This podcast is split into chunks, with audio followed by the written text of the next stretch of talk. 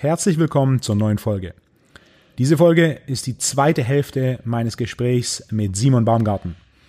Simon war lange Kapitän des Handball-Bundesligisten TVB Stuttgart. Er hat mittlerweile sein eigenes Gym eröffnet und er dry-aged leidenschaftlich Steaks. Nach einem intensiven Gespräch über Handball im ersten Teil der Folge geht es jetzt vor allem um eine von Simons Freizeitaktivitäten, der Veredelung von Fleisch durch die Dry Aging und auch die Wet Aging Reifung, sowie verschiedene Garmethoden wie Grillen und Sous Vide. Und abschließend gibt es auch noch einen Ausblick auf die Zukunft des Live-Sport nach Corona und neue Streaming-Möglichkeiten. Viel Spaß bei der Episode.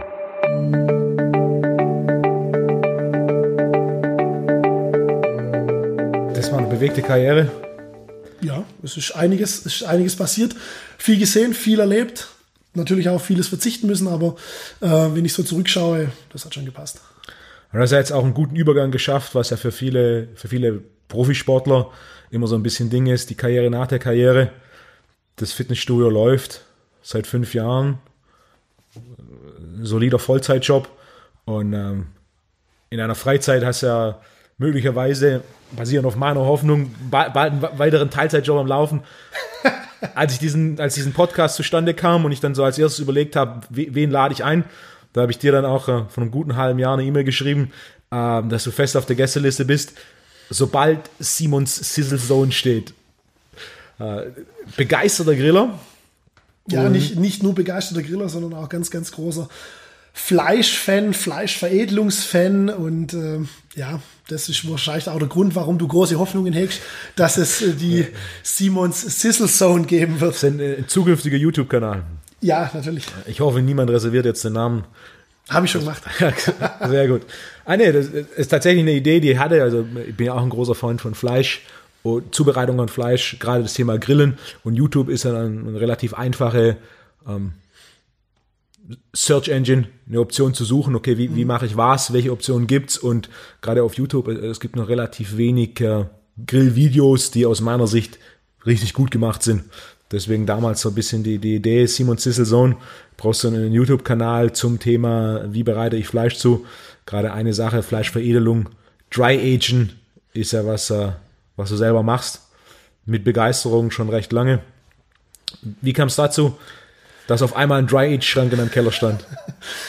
Ja, also wie es der, es der Zufall äh, so will, ähm, habe ich mir eine neue, eine neue Küche gekauft und mein, äh, mein Küchenbauer und Freund, wir hatten es immer schon davon, dass wir, dass wir gerne und viel Fleisch essen und uns öfters mal auch zum Grillen treffen und ähm, uns dann natürlich irgendwann auch mal ein Stück Dry-Age-Fleisch ähm, gegönnt haben, damals ein Dry-Age Tomahawk Steak. Und ähm, dann gab es die Jungs von Dry Ager, so heißen die, die haben dieses, dieses Produkt mehr oder weniger für den ja, Otto Normalverbraucher ist vielleicht äh, zu viel gesagt, weil in diesen Schrank passen entweder 20 oder 100 Kilo rein. Also bei 20 Kilo Fleisch glaube ich nicht, dass das Otto Normalverbraucher nutzen. Und über diese Schiene sind, sind wir dann beide losgezogen und haben uns praktisch so einen Dry-Age-Schrank gekauft, weil wir gesagt haben, okay, wie geil wäre das, wenn wir denn eigentlich dieses Dry-Age-Fleisch, das damals wirklich sensationell geschmeckt hat, wenn wir das selber machen könnten. Und so haben wir uns dann beide einen Dry-Age-Schrank gekauft. Also das ist eigentlich die ganze, die ganze Geschichte, ja. Und dann kauft man sich halt nach und nach so ein bisschen Equipment dazu. Weil von Handsägen ist ja auch immer relativ, relativ anstrengend, ja. wenn man mal so 10, 12 Kilo zersägen muss von Hand. Das ist ja schon, schon relativ anstrengend. Äh, dementsprechend dementsprechend gab es da natürlich noch ein bisschen Equipment-Erweiterung. Das heißt, du hast jetzt eine Kreissäge für komplette Rinderhälften in deinem Keller stehen? Eine Rinderhälfte wird man nicht zersägen, aber aus dem Fleischhandel habe ich natürlich mit einer Knochensäge organisiert. Ja. Dann sind die Stücke alle gleich groß, das heißt für Garzeitpunkt und alles natürlich essentiell wichtig. Die Schnitte sind alle gerade, was mit der Handsäge ja nicht unbedingt gewährleistet ist. Und äh, ja, Jetzt bin ich gerade so ein bisschen am Probieren äh, an Tri-Age Fleischküchle und sowas. Also das ist. Okay, wie läuft das?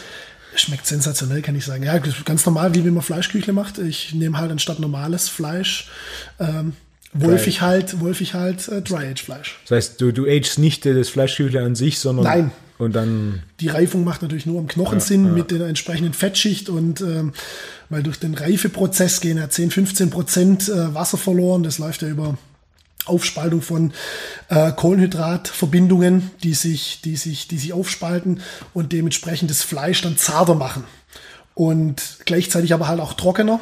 Und durch diese Trocknung, also ich bin ein großer Dry Age Fan, also dieses Wet Aging, dieses Nassreifen mag ich nicht so. Ähm, und durch diese Trockenreifung wird es dann, wird es dann natürlich dementsprechend äh, auch trockener, das Fleisch. Und dementsprechend macht es auch nur Sinn, das ganze Fleisch durch Knochen und durch Fett zu schützen. Dementsprechend intramuskuläres Fett. Je mehr durchzogen das Fleisch ist, umso zarter bleibt es dann natürlich. Und deswegen macht natürlich so ein Rinderrücken ähm, mehr Sinn, den zu, den zu reifen, wie wenn ich ein Filet reinlege. Bei 20% Trocknungsverlust und dann habe ich keinen Schutz durch Fett und Knochen.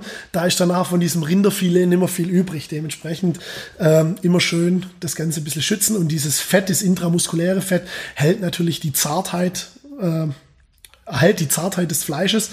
Und so nach 20, 25 Tagen da streiten sich die Experten, glaube ich, noch so ein bisschen, was der optimale Zeitpunkt ist, ist diese maximale Zartheit erreicht. Alles, was danach kommt, ist einfach nur noch Geschmacks, Geschmacksänderung. Das heißt, es wird immer noch nussiger. Da habe ich dann schon relativ viel probiert, also bis zu 120 Tagen, wobei ich sagen muss, es war einfach danach irgendwie ein bisschen zu viel. Zu also es hat, ja. es hat immer noch geschmeckt, aber es ist dann einfach so, dann wird das Fleisch immer kleiner und man hat dann einfach nachher immer weniger von dem, was man mal reingelegt hat. Und deswegen bin ich da jetzt so zwischen 30 und 40 Tage finde ich für mich persönlich geschmacklich die, die, beste, die beste Variante. Hast du schon mal dieses Mukyu gegessen? Das gedry-aged alte Kuh? Ja, habe ich gegessen, hat mir überhaupt gar nicht geschmeckt. Also von der Marmorierung her, von der Marmorierung intensiv, her, intensiv. von der genau extrem, weil normalerweise die Rinder so nach 18 bis 24 Monate geschlachtet werden, also die ich sag mal, die ökologisch wertvoll aufgezogenen Rinder. Ähm, und diese alte Kuh ja äh, mehrere Jahre alt ist, äh, genaues Alter weiß ich gar nicht. Also ich habe es gegessen, sogar gedry-aged. Ähm, hat mir überhaupt gar nicht geschmeckt, war einfach, war einfach gar nicht meins. Also soll aber jeder, jeder selber probieren. Fand ich auch persönlich sehr, sehr zäh nachher, obwohl es sehr gut marmoriert war am Anfang und eigentlich sehr, sehr viel versprochen hat. War nicht das Ergebnis des, was ich mir vorgestellt habe. Ja, da ging es mir ähnlich. Das war dann schon vom Geschmack her ein, ein deutlichen Tick zu intensiv. Ja, also ging, halt mir, ging mir genauso. 20 bis 25 Tage optimal von, äh, von einer Zartheit her und dann noch ein paar Tage mehr. Oftmals findet man ja auch so im Laden 30 Tage plus minus, dass da noch ein bisschen, bisschen Geschmack rauskommt. Und äh, Genau, also diesen nussigen Geschmack kann man dann dann variieren, je nachdem, was man möchte. Je länger es drin bleibt, wie gesagt, desto intensiver wird das Ganze.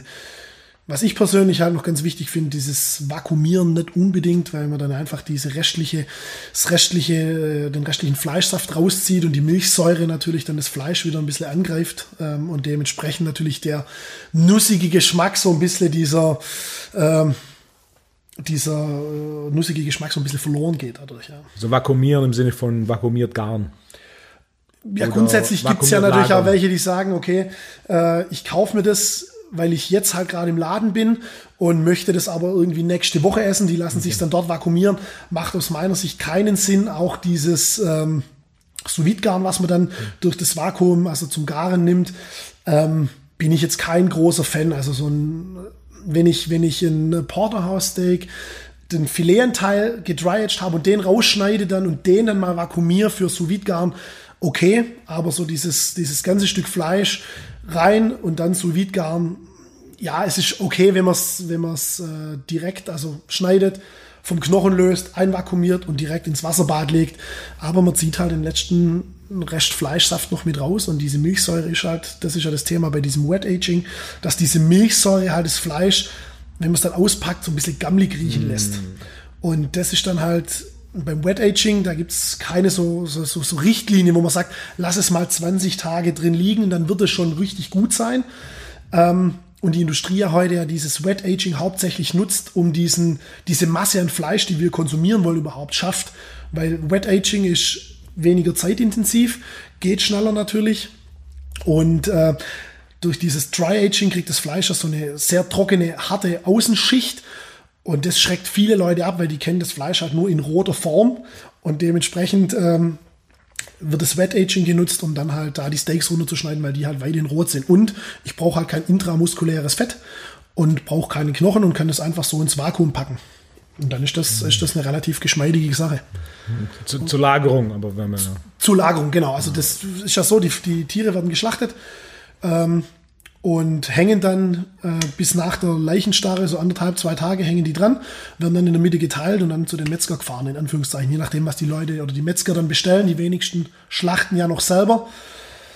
Und äh, dementsprechend Dementsprechend kommt es alles aus der Großschlachterei und wird dann dementsprechend auf die Metzger verteilt und die, die zerlegen es dann, wie sie es, wie sie es brauchen.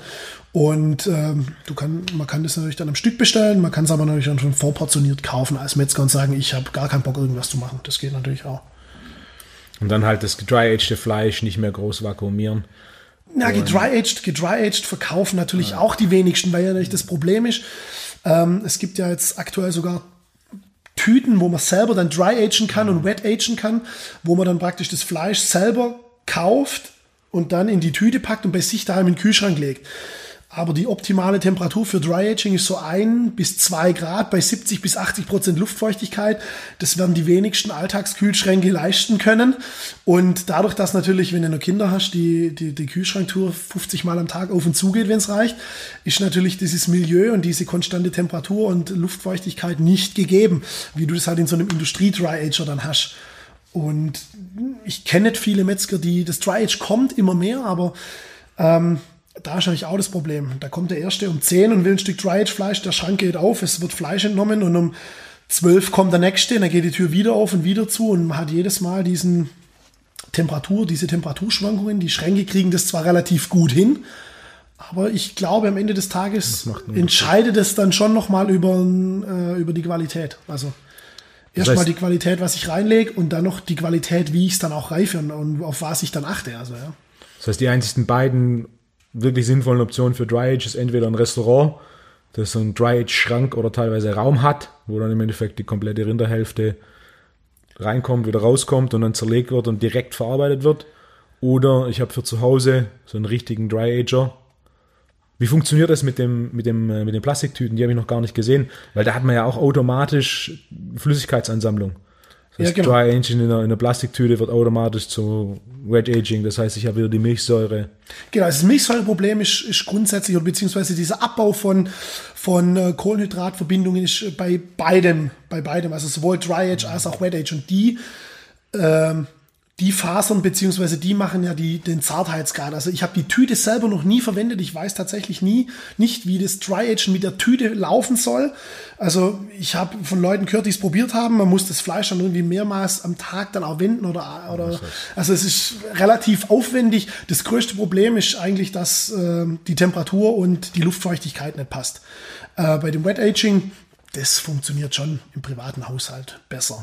Aber dadurch, dass es da keine Faustregel gibt, kann es halt auch mal sein, du packst das Fleisch auf, es riecht komisch und es riecht halt nach fünf Minuten, wenn es ausgegast hat, sage ich mal, immer nur komisch. Dann war es wahrscheinlich zu lang oder die Temperaturschwankung zu hoch und das Fleisch kippt ja innerhalb von einem halben Tag von, ich kann es noch essen, auf, ich krieg's nicht mehr rein. Ja. Also das ist. Und White Aging ist ja auch geschmacklich bei weitem nicht. Nein, ist ein himmelweiter Unterschied. Zu also Dry Aging. Das, das Wet Aging wird, wie gesagt, hauptsächlich nur dafür genutzt, dass man die Rinder noch früher schlachten kann, ohne dass sie diese Marmorierung haben, dass man noch schneller produzieren kann. Das ist der einzige Grund für Wet Aging, also für richtiges, für richtiges äh, Reifen von Fleisch ist das Dry Aging schon die bessere Variante aus meiner Sicht. Natürlich wird es auch Leute geben, die sagen, das Wet Aging darüber geht nichts. Mhm. Restaurant ist natürlich auch wieder das Thema, wenn die einen kompletten Raum haben, wo die äh, diese Temperatur haben und da reingehen und dort das Ganze zerlegen, geht es schon aus meiner Sicht hast du dann die wenig, wenig dann diese Temperaturschwankungen, aber wenn im Restaurant hingehst und sagst, ich möchte dieses Stück Dry und der macht den Schrank wieder auf, ist das gleiche Problem ja wieder. Also, dass, dass du halt einfach diese Temperatur nicht konstant hast. Am sinnvollsten wäre tatsächlich, die würden sagen, ich habe fünf Schränke im Restaurant mit unterschiedlichen Reifegraden. Und dann sagst du, pass auf, ich möchte 15 Ta äh, 25 Tage gereiftes Fleisch. Und dann nimmt er das. Gibt's das? Meines nur, in Stuttgart haben wir zwei größere, die, die beide quasi so reife Kammern haben, mhm. wo dann quasi komplette Rinderhälfte drin ist und dann ja, wird die kom komplett rausgenommen und dann ist quasi, okay, die Rinderhälfte ist draußen und die genau. wird jetzt in den nächsten ein, zwei Tagen verarbeitet. Genau. Das macht, das ist, das ist, macht am meisten ja. Sinn. Und ansonsten dieses selber probieren mit diesem Dry Aging in der Tüte weiß ich nicht. Also ich würde mir jetzt natürlich auch nicht sofort einen Dry Ager kaufen, wenn ich jetzt drüber nachdenke, sondern würde mal gucken, welcher Metzger kann mir Dry Age Fleisch zur Verfügung stellen. Ähm, die wenigsten haben eine, äh, eine Trockenreifekammer. Die meisten machen halt dieses Wet Aging, einfach aus den vorgenannten Gründen, dass es schneller geht und die Leute halt einfach dieses Fleisch, diesen, diesen Ursprung vom Fleisch dementsprechend kennen und sagen, das muss halt rot sein. Alles andere ist kein Fleisch. Und wenn da irgendwie ähm, das eine harte Kruste dran, äh, dran hat, dann wird es nicht akzeptiert von den Leuten. Und natürlich soll es auch nicht teuer sein. Und deswegen hat auch keiner die Muße dazu zu sagen, ich biete exklusiv Dry-Age-Fleisch an. Was interessant ist, was ich von den beiden Restaurants weiß, die promoten das nicht offiziell, ist aber so, wenn du hingehst und sagst, du willst quasi nicht dort essen, sondern du willst Fleisch kaufen, dann machen die das. Ja, ja, musst so einfach nur fragen, das ist nichts, was die offiziell jetzt mit Metzgertheke und so, aber ja, wenn dann jemand entsprechendes Dry-Age-Fleisch, da bist du wohl am, am, besten dran, wenn du direkt in, in, das Restaurant gehst und dann vielleicht nicht nach 180 Gramm Filet fragst, sondern dann muss halt ein, ein, ein klein bisschen Fleisch abnehmen. Da hast du mit hoher Wahrscheinlichkeit die beste Lösung. Der eine oder andere Supermarkt hat ja auch so einen kleinen Dry-Age-Schrank, aber da gleiches Spiel aufzu, aufzu Ja, das haben wir meistens ja nur dann die, die Edekas, die Rewe, die mhm. großen, also bei Lidl Aldi oder sowas habe ich noch nie nee, gesehen. Nee, äh, wird, mich, wird mich auch wundern, wenn die das, wenn wir einführen, die verkaufen natürlich immer wieder mal Fleisch, aber das ist ja eine ganz andere, eine ganz andere Reifeart. Also das hat mit, mit diesem normalen, herkömmlichen Reifen nicht viel zu tun. Mhm. Ähm, ja, macht natürlich dann tatsächlich am meisten Sinn, direkt mal in so einem Restaurant, wenn man es direkt an der Ecke hat, zu fragen und zu sagen, hey, was könnt ihr mir anbieten? Und wie gesagt, der ein oder andere Metzger hat jetzt angefangen und hat sich da mal so einen Salzblock unten reingestellt in sein, in sein Kühlhaus und hängt da mal was rein. Ich weiß gar nicht, ob es in der Metro oder sowas, glaube ich auch, dass es das eventuell geben könnte. Weil, wissen tue ich es aber nicht, weil ich in der Metro einkaufe. Ja, und wenn man halt selber einen Schrank daheim hat, gucke ich nicht links und rechts, ob ich irgendwo Dry-Fleisch herkriege. Aber es wird natürlich, wenn man sich sowas in den Keller stellt, immer schwieriger, sich von Fleisch und von Grillsachen zu äh, überzeugen zu lassen weil man natürlich einfach eine gewisse Qualität einkauft, eine gewisse Qualität hat und die halt auf Dauer hat. Und das ist natürlich, wenn man essen geht oder so, beäugt man natürlich Schwierig, das Ganze ja. dann schon immer relativ kritisch. Ja, gerade Steak, so einfach wie es die Steak-Zubereitung ist, so schwierig wird es, in ein Steakhouse zu gehen, wo du tatsächlich noch wirklich gutes Fleisch gut zubereitet bekommst. Also Steak auswärts zu essen. Ich habe kurz vorher erwähnt, wir haben ja die letzten Jahre immer wieder über das Thema Fleisch geredet, über verschiedenste Themen, was Fleischzubereitung angeht. Und ich habe kurz erwähnt, dass ich eine kleine Investition getätigt habe. Ich habe mittlerweile ein sous gerät äh, das mich, äh, ich hatte hohe Erwartungen, basierend auf allem, was ich vorher wusste und schon gegessen habe. Und mich jetzt äh, nochmal die Erwartungen übertroffen wurden, was, was Garen von Fleisch unter Vakuum in, in mit entsprechenden Temperaturen angeht, also im Endeffekt ein Wasserbecken, wo dann vakuumiertes Fleisch reinkommt und je nachdem, was es für Fleisch ist, zwischen einer und 48 Stunden. Und da, also vorgaren und dann kurz danach auf den Grill oder kurz durch die Pfanne ziehen, dass es ein bisschen karamellisiert. Das ist auch, was Fleischqualität angeht, hatte ich der, einige der größten Überraschungen in, äh, in den letzten Wochen mit dem, äh, mit dem sous garen und was da nochmal passiert. Auch gerade was diese Veränderung der Proteine angeht, wo du quasi zähe Stücke Fleisch, die dann nicht nur bis auf genau die Temperatur durchgaren, also wenn ich das Wasser auf 58 Grad einstelle, egal wie lange ich das Fleisch da drin liegen lasse, es kann halt nicht durcher werden als 58 Grad, aber durch die, die Länge, sobald es mal komplett 58 Grad hat, verändern sich die Proteine in dem Fleisch. Und je nachdem, was es für ein Fleisch ist, verschiedene Proteinanteile, hast du halt äh, bei verschiedenen Temperaturen eine verschiedene Entwicklung, Aufspaltung von Proteinen, wo dann auf einmal aus einem relativ bissfesten Stück Fleisch wird, das du eigentlich so nicht groß verarbeiten kannst. Ähm, innerhalb von Stunden äh, butterweiches, äh, butterweiches Fleisch wird, was äh, gerade für, für zu Hause, auch ich bin großer Freund von Flexibilität, Effizienz und unkompliziert, kannst du ein Stück Fleisch in das Wasser werfen und ob es jetzt da zwei Stunden drin liegt oder zweieinhalb Stunden drin liegt, das macht dann auch keinen Unterschied. Ähm, ja, das ist mit der größte Vorteil von dieser sous geschichte Jetzt habe ich das sous vorher so runter gemacht mit Dry-Age-Fleisch auf gar keinen Fall sous Es, es, funktioniert, wenn du es nicht lange liegen lässt. Also genau, ich habe auch schon ein bisschen rumexperimentiert mit, je nachdem welches Fleisch ich wie lange mariniere. Also mhm. längste, was ich bisher gemacht habe, ich habe es quasi unter Vakuum äh, mariniert mit einer Mischung aus Olivenöl, Butter, Thymian und Rosmarinzweigen mhm. für fünf Tage. Und das war, aber es war kein Dry-Aged Fleisch. Das war ein Riesenunterschied zu zwei Stunden, zu zwölf Stunden und zu 24 Stunden. Also unter sous unter dem Vakuum, das mit den Thymianzweigen, Rosmarin und dann dieser Butter-Olivenöl-Mischung. Ich habe das Fleisch danach in Würfel geschnitten, um, um einen Gulasch draus zu machen. Das komplette Fleisch hat einfach, alles hat nach einer Mischung aus Butter, Olivenöl, Rosmarin, Thymian geschmeckt und auch danach das Fleisch, ohne dass es großartig gewürzt war. Dieser, dieser Grundgeschmack war in dem kompletten Fleisch drin, da unter Vakuum quasi Luft raus und es diese, diese Marinierung noch deutlich intensiver vonstatten Ja, geht. man zieht ja die, Mar die Marinade mehr oder weniger direkt in die leicht aufgehenden Fleischporen ein. Also das ist schon eine Wissenschaft für sich. Also genauso wie dieses Dry oder Wet Agen ähm, ist dieses sous garen äh, ja, ich will nicht sagen ein Fass ohne Boden. Man kann da wirklich, äh, man fängt mit einer Geschichte an, probiert die, die schmeckt dann schon richtig geil und auf einmal, oh, da könnte ich das noch probieren, dann sieht man da wieder was. Das, das dauert Jahre, glaube ich, bis man da mal so, so eine gewisse Routine drin hat, wo man dann sagt, okay, ich weiß, wenn ich das so und so lang drin habe, so und so mariniert, das schmeckt mir persönlich am besten. Da kommt das Fleisch, keine Ahnung, welches Rind ich nehme, kommt von da. Das packe ich rein oder ich nehme ein Filet, ich nehme eine Hüfte, ich nehme ein Skirtsteak, ich, ja, keine Ahnung, man kann ja alles. Skirtsteak ist einer der Punkte, die in Deutschland ganz, äh, ganz unbekannt sind. Skirtsteak ist relativ schwierig zu bekommen in Deutschland. In Lateinamerika ist Skirtsteak oder die nennen es Churrasco, ist mit der beliebteste Cut. Wenn immer ich in der Dominikanischen Republik bin, war ich in den letzten Jahren häufiger. Das ist, äh, ich esse eigentlich jeden Tag mindestens ein Churrasco-Steak. Ähm, Churrasco-Steak aus dem Sous Vide ist äh, vier, vier Stunden. Ich habe verschiedene Zeiten probiert. Bis zu 24 Stunden. Nach 24 Stunden wurde es schon so leicht mehlig. Dafür ist Skirtsteak einfach zu dünn. Aber nach vier Stunden, das war von, Skirtsteak ist ja Zwerchfell im Endeffekt, recht fest und recht zäh an sich. Also wenn du da nicht ein richtig gutes Fleisch hast und das brätst auf dem Grill, wird es teilweise schon ein bisschen arg chewy. Und dann vier Stunden sous vide, das war, einmal, auf einmal im Mund mehr. war war butterweich, was auch so ein äh, Punkt war, aber ich, da war ich, durch Zufall habe ich gesehen, dass die im Laden, wo ich war, Skirtsteak da hatten, habe ich ein paar Packungen mitgenommen und dann sous vide. Ja, also dieses sous vide garner gibt es jetzt mittlerweile, wenn man sich kein komplettes Wasserbad kauft, gibt es ja diese Heizstäbe, die man dann äh, mehr oder weniger das Wasser in eine Schüssel packt und den Heizstab da reinhängt. Das funktioniert auch relativ zuverlässig, muss ich sagen. Aber natürlich, ich habe es im Dampfgarer schon mal gemacht und äh, natürlich ein komplettes sous gerät ist natürlich schon, schon ein Luxus, aber in Deutschland, ich weiß nicht, wie es in anderen Ländern ist, aber in Deutschland ist es tatsächlich so, die Leute, die wollen ihr Rinderhüftsteak, die wollen ihr Filet. Und wenn es mal ein Tomahawk ist, ist für die meisten schon so, oh, habe ich auch noch nie gegessen. Also völlig, völlig, äh, völlig überrascht dann, dass es noch was anderes gibt, außer ihre zwei, ihre zwei Cuts, die sie halt immer haben. Ähm, und Skirtsteak, ich mag das, mag das extrem. Also da gibt es so viel, was man noch, äh, was man noch an der Kuh auch noch ausprobieren kann oder auch an anderen, auch an anderen Tieren. Ich habe schon Wollschwein mal gedry-aged. Also Wollschwein muss man sich so vorstellen, das sieht aus wie ein Schaf mit einem äh, Schweinskopf, lebt die ganze Zeit draußen.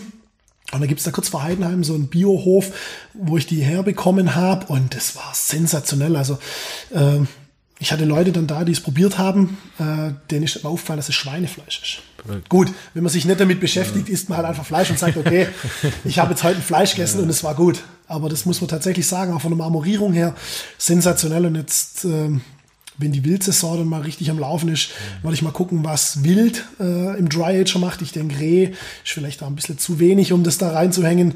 Aber mal so eine Wildschwein, Keule mal reinhängen oder mal gucken, was da, was da sich da anbietet, ähm, wie, die, wie, wie sich das dann entwickelt und verhält. Wie lange hing das Wollschwein im, Dry-Ager? Das Wollschwein hing äh, 50 Tage ungefähr, plus minus. Okay, also relativ lang im Vergleich. Ich habe nach, ich hänge ja meistens immer der Dry Ager fast 20 Kilo. Wenn er leer ist, wird er immer komplett befüllt und dann fange ich mal an, nach zwei, 23 Tagen mal ein Steak runterzuschneiden von dem, was ich habe. Probier's mal, äh, mache mir so ein bisschen Notizen dazu, also es, äh, wie es geschmeckt hat, wie ich es zubereitet habe und dann wird nach 28 Tagen mal wieder ein Stück runtergeschnitten. Also ich probiere dann die verschiedenen Phasen durch, um nachher zu sagen, okay, pass auf, das und das hat mir am besten geschmeckt oder das und das hat mir halt gar nicht geschmeckt. Und dann weiß ich beim nächsten Mal, okay, Wollschwein, keine 20 Tage oder keine 21 Tage, schmeckt gar nicht so gut, weil nach 30 ist es viel besser. Und dann dementsprechend auch auf dem Grill und äh, alles schon durchprobiert, wo ich einfach sage, da muss man halt auch mal zwei, drei Stücke unterschiedlich zubereiten, um einfach da so ein bisschen Erfahrung zu sammeln und zu kriegen ähm, und sich halt mit der Thematik beschäftigen, weil das Thema Fleisch, äh, Kaffee oder sonst irgendwas, das ist ja immer wie bei allen Themen unendlich und äh, jede, jedes Land hat da seine eigenen, seine eigenen äh, Vorlieben und eigene Zubereitungsarten und auch das ist ja so interessant, so wie du gesagt hast, dass, ähm, Amerika drüben, die bereiten das ja komplett, die haben eine komplett andere Grillkultur, wie wir das hier in Deutschland kennen. Da wird gesmoked und zwar den ganzen Tag. Da laufen die Smoker, jeder hat drei und in Deutschland da jeder, jeder Hundertste hat vielleicht mal einen Smoker daheim. Weil einfach der Aufwand, der da dahinter steht, relativ groß ist. Dann geht es ja schon um die Philosophie, welches Holz und Holzkohle, Gasgrill, was nehme ich denn? Und da streiten sich die Leute ja auch. Also das ist ein sehr, sehr umfangreiches Thema. Ja, was schmeckt wem und dann ja. ein paar Grund, so ein paar Grunddinger, da ich denke, da spricht, da, da stimmen alle zu. Es muss halt saftig sein. Und was auch bei, bei dem sous so ein Moment war vor ein paar Monaten, da hatte ich hier um die Ecke Mittagessen und ich kam relativ spät zum Mittagstisch um, um kurz nach zwei und dann gab es Hühnchen an dem Tag und dann ne, Hühnchen, ich komme relativ spät, da gehe ich einfach mal von aus, dass das vielleicht leicht trocken wird und das war wunderbar saftig. Und dann war, kam auch der, der Koch irgendwann raus, habe ich kurz mit ihm geredet und gemeint, was hast du mit dem Hühnchen gemacht? Ich wusste gar nicht, dass Hühnchen saftig sein kann. Und dann auch gemeint, hey, das Hühnchen liegt seit heute Morgen im Wasserbad. 63 Grad, perfekte Hühnchentemperatur. Und dann hole ich das raus und dann einfach nur kurz tzt, und auf den Teller, Gemüse dazu und raus. Also diese, dieser Garpunkt bei gerade sowas wie, wie Hühnchen, wo halt ganz schnell trocken wird. Oder ich habe jetzt auch Wochenende ich mal mit Iberico-Schwein im Sous probiert. Da ist halt auch Schwein ist halt von es ist schön saftig zu es ist halt ein Brett. Das geht relativ schnell, wenn du es brätst. Und mit dem Sous auch ans ne, ja, 80 Minuten. Das ist ja der große Vorteil von diesem Sous und das kann ich dann auch nur jeder Gastro äh, empfehlen, die, die mit Fleisch hantiert, nicht vorbraten und sagen, okay, ich mache halt 20 Portionen. Mhm Hühnchen äh, Mittagskarte und wenn, wenn 19 Leute kommen und der 20 steht dann ein bisschen später, der kriegt dann halt das, was ich heute Morgen anbraten habe, sondern schmeißt alles ins sous dann kannst du das portionsgerecht rausholen und ist relativ schnell fertig. Man muss nur mal viel machen. Soßen oder Beilagen habe ich fertig und dann wird das alles nur zusammen kurz einmal warm gemacht und fertig. Das ist eigentlich eine, eine ganz entspannte Geschichte, dieses sous Das heißt, wenn ich Simons Sizzle Zone auf YouTube anläuft, kommt danach äh, Simons Sizzle Zone Catering Service? Definitiv. Sous Vide, also. Sous Vide plus Grill nebenan. alles andere macht ja keinen Sinn. Also wenn, wenn sowas kommen sollte, kommt es natürlich äh, alles auf einmal. Das Sous Garen und Grillen gehört für mich eigentlich, eigentlich zusammen. Also da gibt es keinen Unterschied, ähm, weil einfach die Zubereitungsarten so, so vielfältig sind mit beiden, mit beiden Geräten, dass einfach, dass einfach sinnvoll ist, das zu kombinieren. Also, und einfach auch den Leuten, die, die einfach mal mehr probieren, nicht immer nur die zwei gleichen Cuts irgendwo kaufen, sondern auch mal den Metzger fragen, was er denn alles da hat und ob das vielleicht mal möglich wäre, was anderes wie so ein Skirtsteak oder so mal zu bekommen, weil das macht, das macht tatsächlich einfach äh, Spaß, auch mal was anderes zuzubereiten, aus meiner Sicht. Wenn jemand euch sagt, mhm. für mich kommt nichts anderes in Frage, dann muss er das halt lassen. Auch so ein Cut, den es in Deutschland ganz selten gibt zum Grillen, ist Picanha. Ich glaub, ja, ich glaube, es ist Tafelspitz, wenn ich mich ja, richtig erinnere. Ja, ja. Das, kennen, das kennen ja die wenigsten. Auf, auf dem Grill, Wahnsinn. Tafelspitz in Deutschland wird äh, üblicherweise gekocht. Als, als quasi als ja, Siedfleisch. Genau. Während auf dem, auf dem Grill. Ja, wir sind da, was das, was das, was die Grillkultur angeht oder diese Fleischzubereitungskultur, äh, sind wir leider auf äh, Masse und billig, anstatt auf ich probiere und guck mal, was es alles gibt. Also wir sind ja relativ eindimensional hier in Deutschland. Zumindest das, was ich so mitkriege. Also da wird immer, ja. Was für Stücke hast du schon gedranged? Ich halte mich hauptsächlich am Rücken auf. Also von ähm, Roastbeef hinten bis nach vorne. Ähm, das ist halt am einfachsten zu, zu, zu agen oder zu, zu reifen, weil einfach äh, der Knochen da ist. Ähm, und die Fettschicht dementsprechend passt.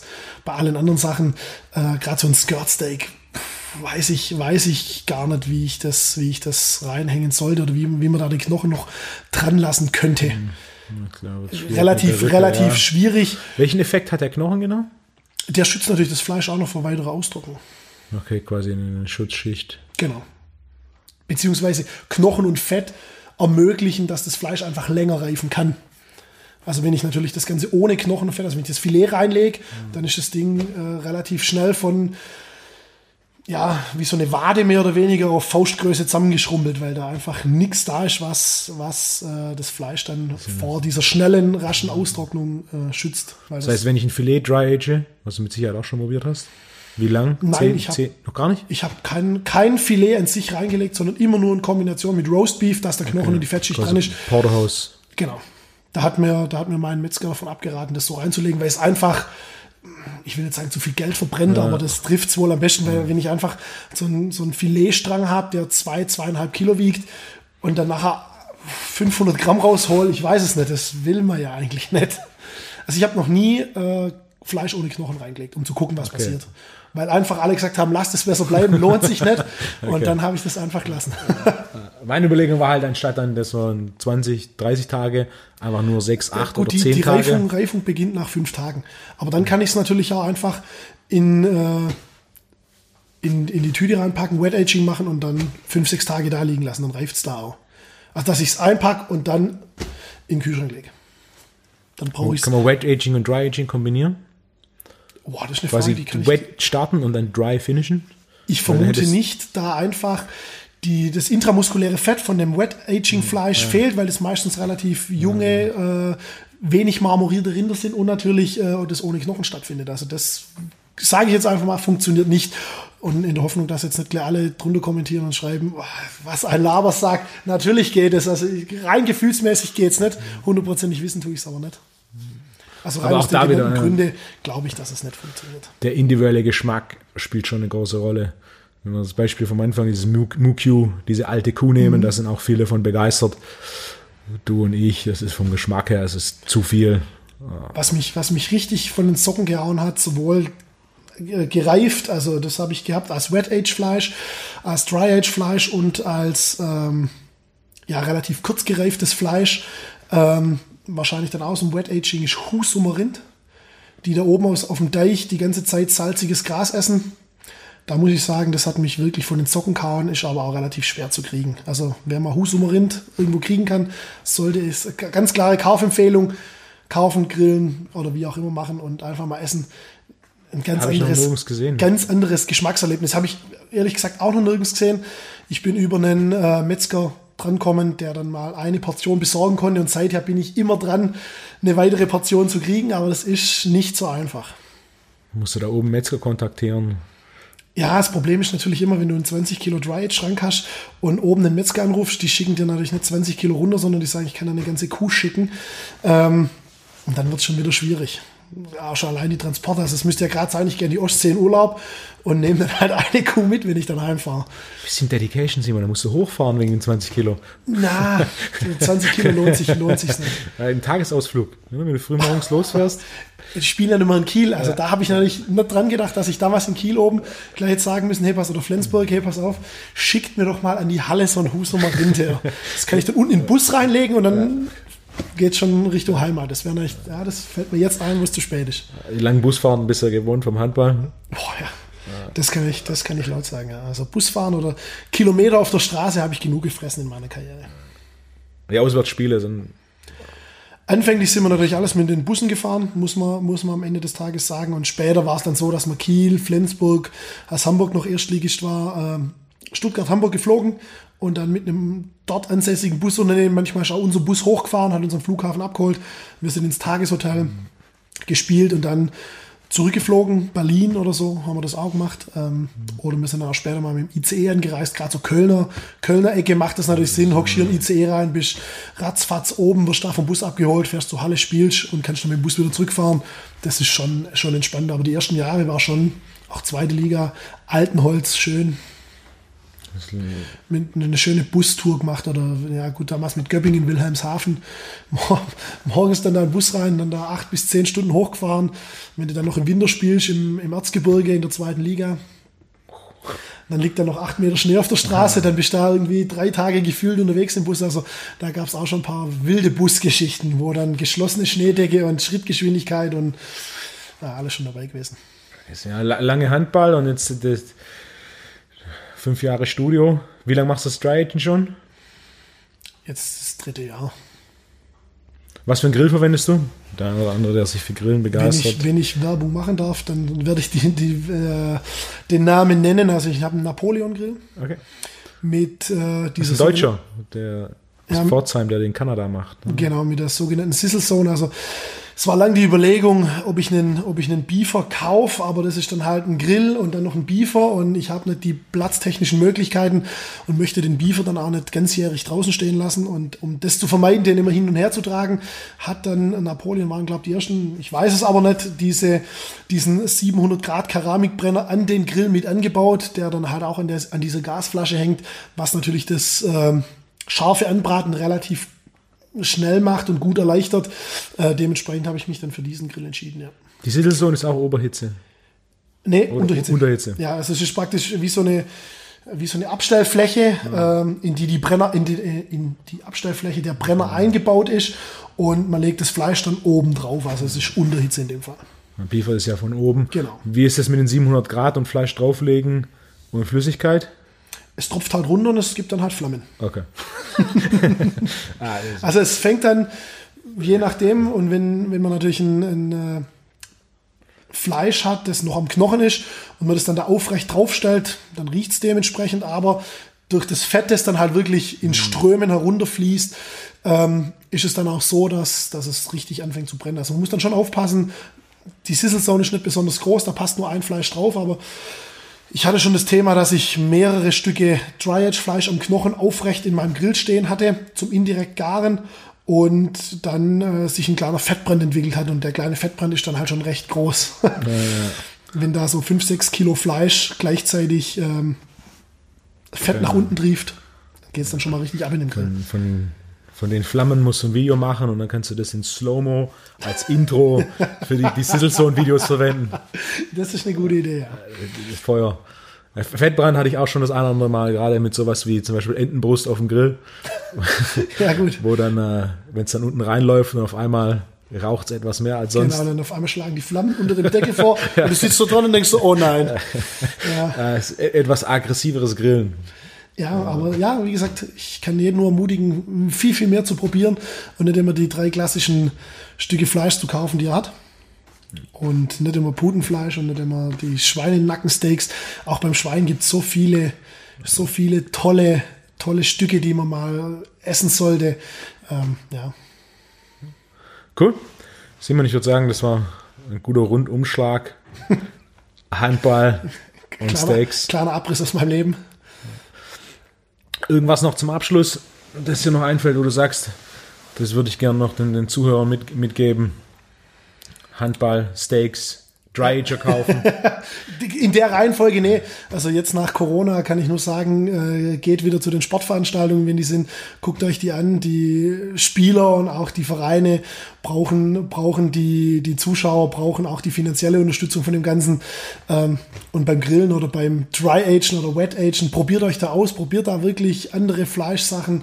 Fragt euren Metzger, äh, weil die Fleisch sind meistens irgendwo hinten in der Theke äh, die ihr euch dann holen kann oder hinten im Lager, die ihr euch dann holen kann. Ähm, probiert euch da aus und äh, lasst euch schmecken. Ich würde sagen, aktuell noch nie haben sich so viele Leute nach endlich wieder Live-Sport gesehnt. Ja, Also das ist, definitiv. also ich Dass es über einen Monat kein Live-Sport gab, ist gab's noch nie.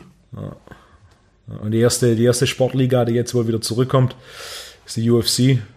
Du bist ja ebenfalls ein großer Fan des MMAs und der UFC. Definitiv. Und so wie es jetzt aussieht, in Mitte Mai, was etwas vor dem Termin sein wird, an dem der Podcast online geht, sieht es wohl so aus, dass es äh, drei Events in einer Woche mit wahrscheinlich den höchsten Einschaltquoten, äh, den hö höchsten Einschaltquoten Ich glaube, jemals. ich glaube, jeder, der Live-Sport mag, wird sich das dann angucken und äh, weil jeder ja diesen Live-Sport dabei sind. Jetzt ist die Frage, was die Fußball-Bundesliga macht. Sollte die auch am 9. Mai, ich glaube, ein Samstag, am 9. Mai starten, wären die natürlich 15.30 Da glaube ich aber auch, dass die relativ hohe Einschaltquoten hätten. Mit Geisterspielen ist bei denen auch. Ja, definitiv Geisterspiele. Also Zuschauer, glaube ich, werden 2020 in keinem Stadion, bei keiner Sportveranstaltung in großer Zahl da sein. Also ich denke, dass irgendwann mal so ein paar hundert Zuschauer vielleicht in die großen Stadien dürfen und vielleicht beim, beim Handball in den großen Hallen mal ein paar hundert Zuschauer kommen dürfen, aber selbst das glaube ich noch nicht. Bis Ende des Jahres. Ich befürchte fast, dass ich kann mir nicht vorstellen, dass die sagen, Großveranstaltungen, bis wann sind die verboten? Aktuell 30.8. 30.8. und dass die dann sagen am 1.9. Boom, jetzt kann wieder jedes Festival stattfinden, wie davor auch. Das glaube ich nicht. Das ist, halte ich für unglaublich. Also Na, schwierig. schauen wir mal. Aktuell ist es relativ früh, wir haben jetzt April. Ho hoffen wir.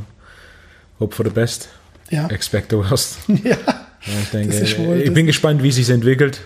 Live-Veranstaltung allgemein, aber gerade die Streaming-Option, inwieweit zum Beispiel für sowas wie Handball dann relativ schnell mal auf die Beine stellen kann, dass es äh, sowas wie Streaming-Dienste gibt. Also Beispiel, wenn man es US College Sport nimmt, Äh, viele von diesen äh, College-Teams, alle größeren, die haben teilweise eigene Streaming-Dienste für ihre Universität, wo du das Ding dann buchst und quasi alle Sportarten dieser Uni, die quasi aufgenommen werden, dort in diesem Streaming-Dienst anschauen kannst, wo du von dieser Uni den Streaming-Dienst buchst und dann kannst du alle Unispiele, American Football, Basketball und so weiter auf dem Streaming-Dienst anschauen, weil es ja mittlerweile relativ einfach äh, technisch bewerkstelligt werden kann. Inwieweit da gerade bei sowas wie Handball, wo halt die Fans nicht mit dem Bus zur Halle fahren oder mit dem Bus zum Auswahlspiel fahren, sondern du dann quasi Streaming machst, wo dann die Vereine so auch wirtschaftlich ein bisschen einen Puffer haben. Ja, Handball hat ja nicht das Problem, dass sie jetzt niemand hätten, der es überträgt. Sky wartet ja praktisch.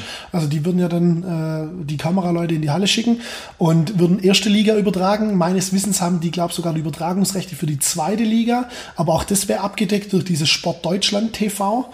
Ähm, und dritte Liga glaube ich nicht, dass das im Handball äh, diese Einschaltquoten oder diese Zuschauerzahlen hätte, wie man sich das wünscht. Also klar, wenn jetzt äh, eine Mannschaft in der dritten Liga relativ erfolgreich spielt, gibt es ja noch immer noch die Möglichkeit zu sagen, ich mache aus der Halle einen Facebook Live Übertragung und setze mich an eine Position, wo ich das Spielfeld so ein bisschen im Blick habe und könnte theoretisch sogar noch nebenher kommentieren. Also das würde ja auch noch gehen, wenn ich ein Mikrofon an mein Handy stecke. Das ist ja mittlerweile heute alles relativ einfach möglich.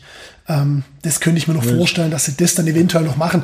Aber ganz ehrlich, in der fünften Liga, das wäre doch, also ob, ob, ich da nachher, ob ich da nachher äh, 50 Zuschauer habe oder nicht, das ist ja dann egal. Sind so wenig? Du kriegst da schon ein paar hundert zusammen? Ja, in den unteren Ligen, also Württemberg-Liga, Verbandsliga und Baden-Württemberg Oberliga, das nächsthöhere, da kommen dann schon mal, also in den, in den Nachbarschaftsduellen kommen dann schon mal 400, 500 Leute, das ist schon. Und gerade also mit dem Streaming-Service, wenn, wenn, die Vereine das einzeln machen, ist natürlich wirtschaftlich dann auch auf diesem kleineren Level ein bisschen, äh, ein bisschen rentabler. Ja. Und ich habe mich da vor, vor einem Weilchen mal ein bisschen mit auseinandergesetzt. Also so, so Streaming inklusive einer Kamera für so, ein, für so ein abendfüllendes Event wie so ein Handballspiel, da bist du mit 1500 Euro dabei.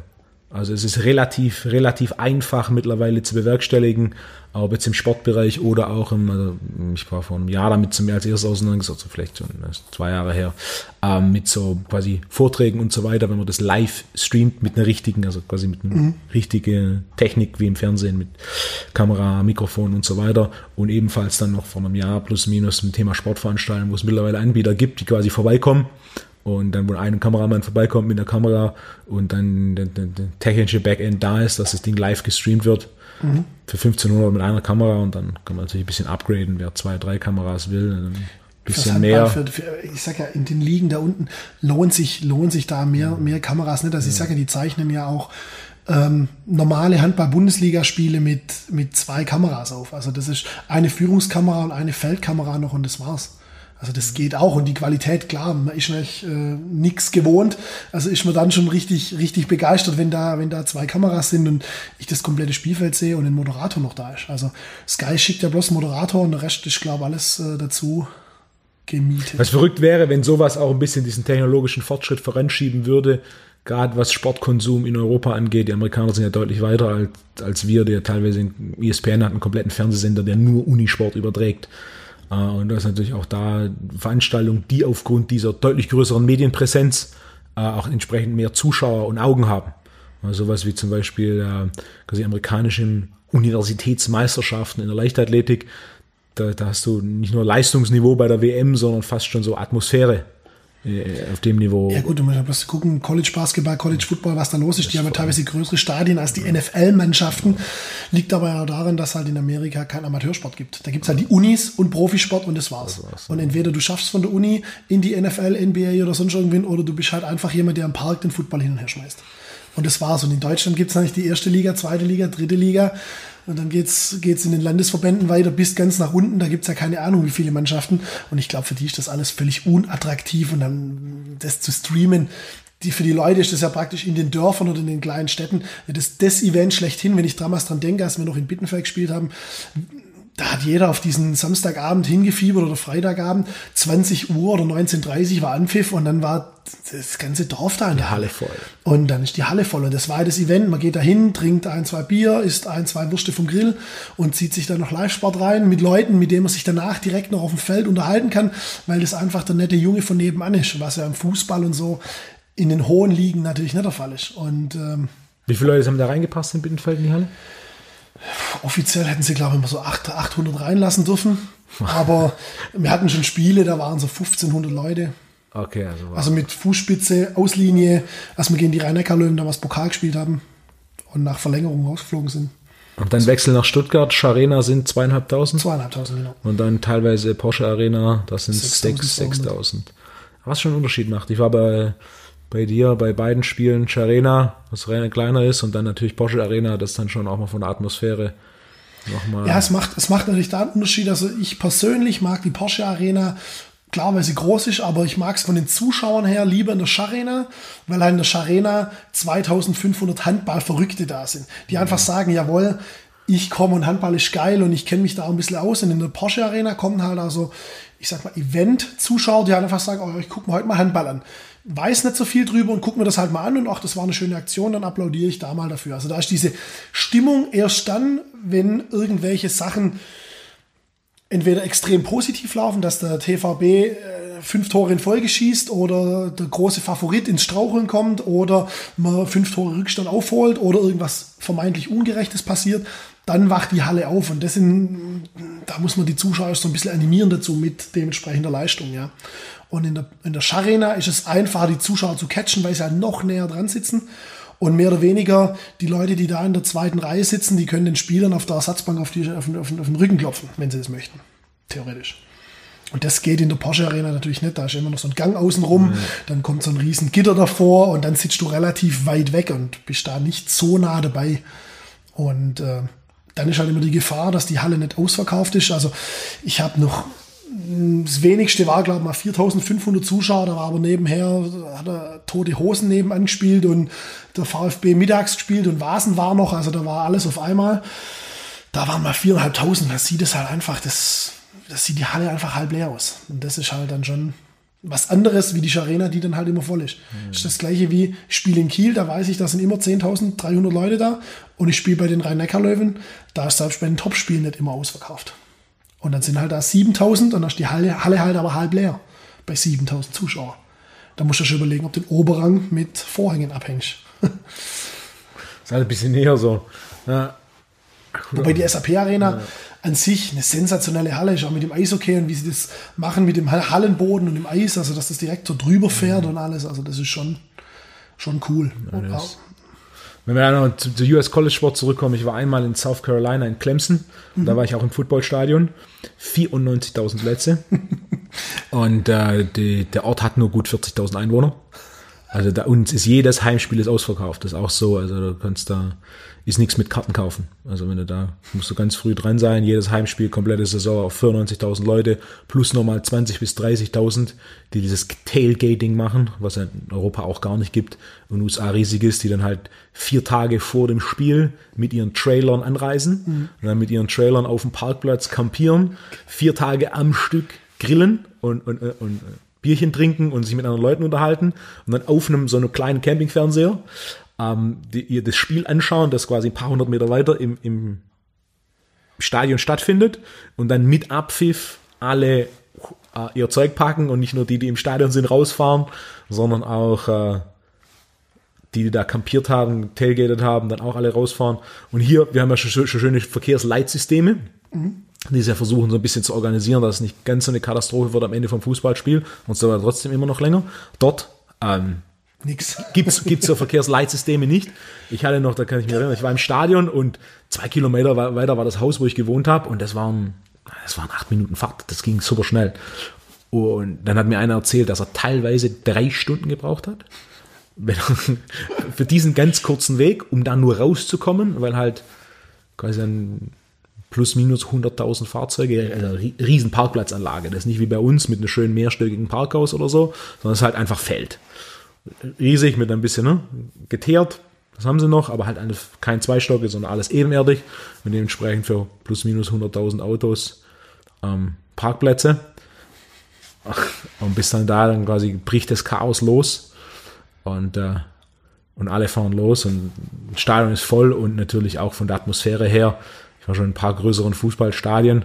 Ähm, dort war ich dann quasi auf dem Feld, 94.000 Plätze, da gibt es auch ganz wenige Fußballstadien die überhaupt die Größe haben. Ja, es gab noch mal das Maracanã, das hat über 100.000, aber das musste ja kleiner werden aus bestimmten Sicherheitsgründen. Und äh, Mexiko bist du mit, City- vier, mit 94.000 ziemlich sicher eins der größten Stadien weltweit, vermute ich mal. Mexico City, glaube ich, noch. Und eins in Spanien ist auch relativ groß. Da gibt es ja auch Bilder, hast du schon mal ein Bild gesehen? Das war vor gut 100 Jahren Fußball-Weltmeisterschaft. Ja, das Bild kenne ich. Ja. Weißt, du, weißt du hinaus willst? äh, wo dann halt auch weit über 100.000 Leute in einem Stadion sind, was halt auch heute dann aus Brandschutzrichtlinien und so gar nicht mehr ja funktioniert, Nichts erlaubt. wo halt quasi jeder, wahrscheinlich eh- ähnlich wie in Bittenfeld damals, ähm, wo dann einfach jetzt so äh, rein, reinlaufen, reinlaufen. Ja, bis solange, es noch, solange es noch einen halben Meter frei, frei Genau. ist, einfach mal rein und dann Wahnsinnsatmosphäre. Ja, das ist natürlich schon ein Riesenunterschied im Vergleich zu, zu Deutschland oder auch in anderen europäischen Ländern, dass halt da dieser College-Sport so dermaßen populär ist, dass da halt äh, die NFL sogar sagt, okay, an den Tagen, wo College-Sport ist, spiele ich gar nicht an diesen, an diesen Freitagen, weil das macht ja gar keinen Sinn. Und samstags auch nicht. Ich spiele schönes Donnerstagabendspiel und äh, Freitagnacht vielleicht nur eins äh, und dann ist halt Sonntag und Montag. Und die restlichen Tage gehören im College. Also das ist schon, und hier ist äh, Volleyball jetzt mittlerweile so, so ein bisschen auf der Fernsehkarte erschienen, aber jetzt durch Corona haben jetzt schon drei Volleyball-Erstligisten gesagt, sie spielen nächstes Jahr nicht mehr. Sie können nicht mehr, sie können es nicht mehr Okay. leisten. Ähm, und ich denke, dass das in anderen, ich nenne sie mal Randsportarten, ähnlich sein wird. Ich glaube, dass auch im Handball den einen oder anderen Verein, jetzt erste Liga glaube ich nicht, aber so zweite, dritte Liga wird es den einen oder anderen erwischen. Ich glaube, dass der ein oder andere Drittligist im Fußball finanziell Probleme kriegen wird. Ähm, und da kriegen die Rennsportarten ja gar keine Fernsehzeit. Also, äh, und da wird College übertragen wie, wie der Super Bowl. Äh, Völlig, völlig, völlig. Diese. Fanidentität, sowas wie Ja. zum Beispiel Fanclubs gibt es ja da drüben gar nicht. Wie auch die Fankultur, gerade in, Ja. in Deutschland, wenn du ins Stadion gehst, in der Kurve haben sie noch ein, ein Trikot an und Haupttribüne, Gegentribüne, im Regelfall ist ein Schal und fertig. Ähm, dort ist halt, da sind selbst die Socken mit dem Logo der Mannschaft. Also von Schuhen, Socken, Mhm. Ja, Fahne, Hose, T-Shirt komplett. Und gerade mit Clemson, da war das, Clemson war die Tigers, das, das Logo war so Tigerpratzen. Auf jeder großen Kreuzung im Ort ist diese Tigerpratze auf dem Asphalt. Also das ist überall. Ein, ein, an einem Wochenende war Baseballspiel, als ich dort war. Da gehst du, da gehst du Mittagessen und der Kellner im Restaurant hat ein T-Shirt an von, von Clemson und fragt dich, ob du zum Spiel gehst und Go Tigers. Diese Fanidentität und Fankultur, Das ist bedingungslose Fanliebe, während halt bei uns es kleine Fangruppierungen gibt, die sagen, okay, ich support den und den Verein und dann ist gut. Ja, das gibt's hier ja gar nicht. Und wenn, die, wenn ich da immer sehe, ich gucke ja ab und auch diese College Football oder Basketball an, wenn die dann mit ihrer ganzen Blaskapelle dann da vor Ort sind und dann irgendwelche Choreografie noch am Start haben, ist ja teilweise sensationell, was da abgeht. Ja, das fehlt hier ja komplett. Also diese, diese Fankultur in der Form, wie sie in Amerika stattfindet, gibt's in Europa gar nicht. Aber ich denke, einer der Gründe für diese Fankultur ist eben die Medienpräsenz auch von diesen, diesen Rennsportarten, gerade so, wenn es dann halt quasi eigene Universitäten, eigene Streaming-Services für ihren, für ihren Sport haben, dann ne, der eine würde lokalen Sport mehr schauen, wenn er das vielleicht auch mal von zu Hause schauen könnte. Ja klar, das glaube ich auch. Da, und Aber es in gibt auch Deutschland ist ja, weil was gibt's in Deutschland? Du hast halt jetzt, ne, Sky hat ein bisschen Sport und dann ARD, ZDF macht ab und an mal ein bisschen Sportschau und dann Wird schon eng, da musst du das Zone Ran, abonnieren. genau, der Zone gibt's, Ran, Ran macht bisschen Fußball. Gibt's, gibt's noch Ran Fußball im Fernsehen? Ja, das heißt Weiß jetzt es gar an nicht. Football, also die machen ja, jetzt NFL. Also Fußball ist ausschließlich so, dass sich ja dann The Zone und Sky und wahrscheinlich noch drei andere irgendwann immer um die ganzen Rechte schlagen, weil äh, die Premier League zum Beispiel war ja bei The Zone und ist jetzt zu der Saison zu Sky gewechselt. Und jetzt laufen die Fußballrechte von, also für die Fußball-Bundesliga laufen noch, glaube nächste Saison für Sky. Und dann wird das wieder neu verhandelt. Und ähm, so streiten die sich natürlich immer drum. Dann kann es mal sein, du kannst die Premier League auf Sky gucken und zwei Jahre später musst du wieder auf The Zone gucken. Und ähm, The Zone zeigt ja jetzt, weil sie eine Kooperation mit dem Eurosport-Player haben, zeigen die die Freitags- und Montagsspiele aus der Bundesliga. Also von dem her, ähm, wenn du alles gucken willst, brauchst du vier oder fünf Anbieter. Das ist also wirklich völlig, völlig daneben aus meiner Sicht. Und ich wäre ja auch bereit, mehr zu zahlen, wenn es halt einen Anbieter geben würde, der sagt, pass auf, bei mir kannst du mm. Sport gucken. Bei mir kommt 24-7 Sport. Und zwar nicht nur äh, Fußball, sondern ich habe einen Fußballsender italienische Liga, ich habe einen Fußballsender spanische Liga, ich habe einen Fußballsender deutsche Liga, ich habe UFC, ich habe Boxen, ich habe Basketball, ich habe Volleyball.